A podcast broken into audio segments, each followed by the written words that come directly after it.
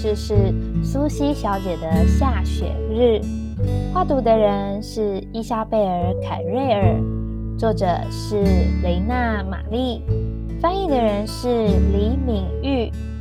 故事要开始喽！我到底把它们放到哪里去了？苏西小姐总是忘东忘西的，在她的脑袋里。有些地方运作的不太顺利，他到底把这些小东西放到哪里去了？是在客厅，还是在厕所呢？这边没有，那边也没有。苏西小姐开始烦恼了起来，她到底把拖鞋收到哪里去了？浇花器怎么放在床尾边？胡椒罐却放在门垫上呢？我的毛衣外套，我的帽子，我的菜篮。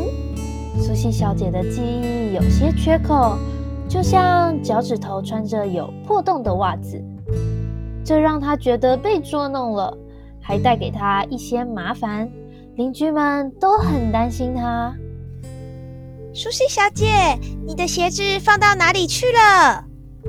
哦，苏西小姐的脑袋里下起了一阵又一阵的大雨，就在她的帽子里，一年四季从不停歇。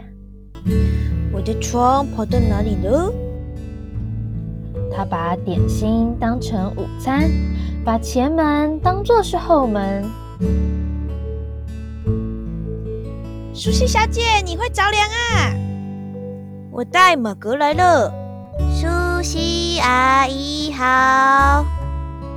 苏西小姐的身边有一阵又一阵的风，从地板到天花板，从头到脚。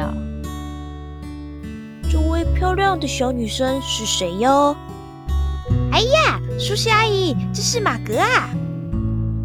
好多事情都搞不清楚了，像是她很喜欢的人的生日。爸爸，你看，阿姨已经不记得我是谁了。苏西小姐觉得很疲累，她感到很心烦。有时候，苏西小姐也没想到，她那变得灰蒙蒙的小世界里。出现在她眼前的东西会让她露出微笑。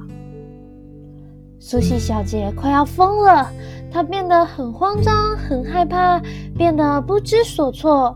在她的大床上，有时候她会把自己卷在被子里，就像猫把自己藏起来，想让我们忘掉它们一样。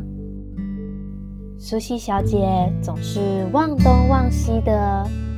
忘了他的一副眼镜，然后是他的名字。不过他睡着的时候，他会露出微笑。我刚刚说的这些小故事，就是苏西小姐的真实生活。故事就到这里结束喽。